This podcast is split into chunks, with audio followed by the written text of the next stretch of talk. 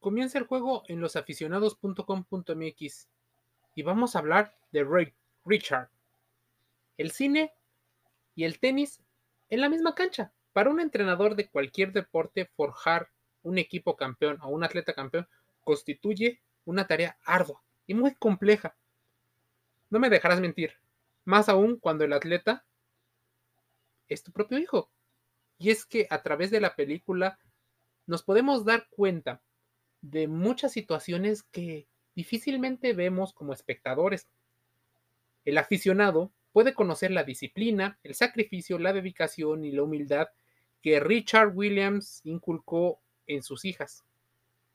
¿Sabes quién es Richard? Bueno, el padre de Venus y Serena Williams, para las que se convirtieron en las mejores tenistas de todos los tiempos. La cinta se llama Ray Richard o King Richard.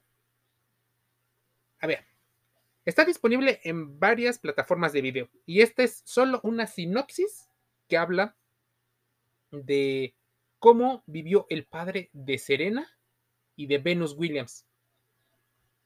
El actor que interpreta esto es el ya conocido Will Smith. Richard Williams en los años 90 trabajaba como guardia de seguridad pero también entrenaba a dos de sus cinco hijas en el tenis, deporte del que aprendió a través de revistas especializadas y estudiando las técnicas de los mejores representantes de la especialidad. Convencido del talento de ambas, no dejó de entrenar y puso todo su empeño para que él se convirtiera en un entrenador profesional y las viera jugar y tomaran bajo su dirección el camino del éxito. Rechazado por muchos, finalmente logró que Venus entrara a torneos juveniles, donde pronto destacó por sus excepcionales cualidades. Déjame decirte algo. El tenis históricamente había sido para muchos un deporte realizado por gente de tez blanca. Venus pertenece a ese tipo de atletas que rompen paradigmas, al igual que su hermana Serena no solo por el color de piel, sino por su talento, incluso por el tipo de físico, dado al que no estaban acostumbrados los espectadores.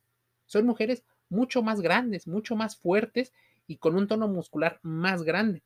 A pesar del éxito deportivo de sus hijas, Richard, junto con su esposa, no descuidó su preparación académica y este aspecto era igual de exigente, consciente del desarrollo integral de una persona y el futuro tras dejar las canchas. Sobre todo, se preocupó porque el tenis nunca fuera el factor o un factor de presión para las hijas. O bueno, al menos eso dice. Y disfrutaran de la infancia, pues sabía que esto podría afectar su futuro negativamente, como sucesivamente con otras talentosas atletas como Jennifer Capriati, envuelta en problemas de adicciones debido, entre otras cosas, a las presiones que la familia y el entorno tenían. Por ello, pensar que el convencimiento de Venus y Serena era parte de una idea que tenía el padre, del talento de sobra que podrían haber desarrollado.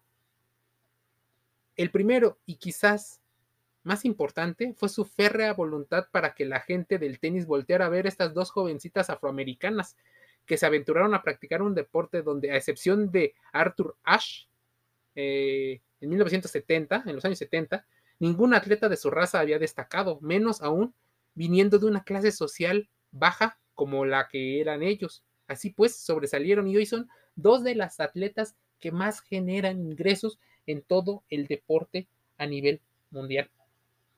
Dirigida por Reinaldo Marcus Green, la película King Richard o Rey Richard nos transmite enseñanzas que forjan campeones dentro y fuera del tenis, la confianza que tenía el padre en las capacidades que podían desarrollar sus hijos.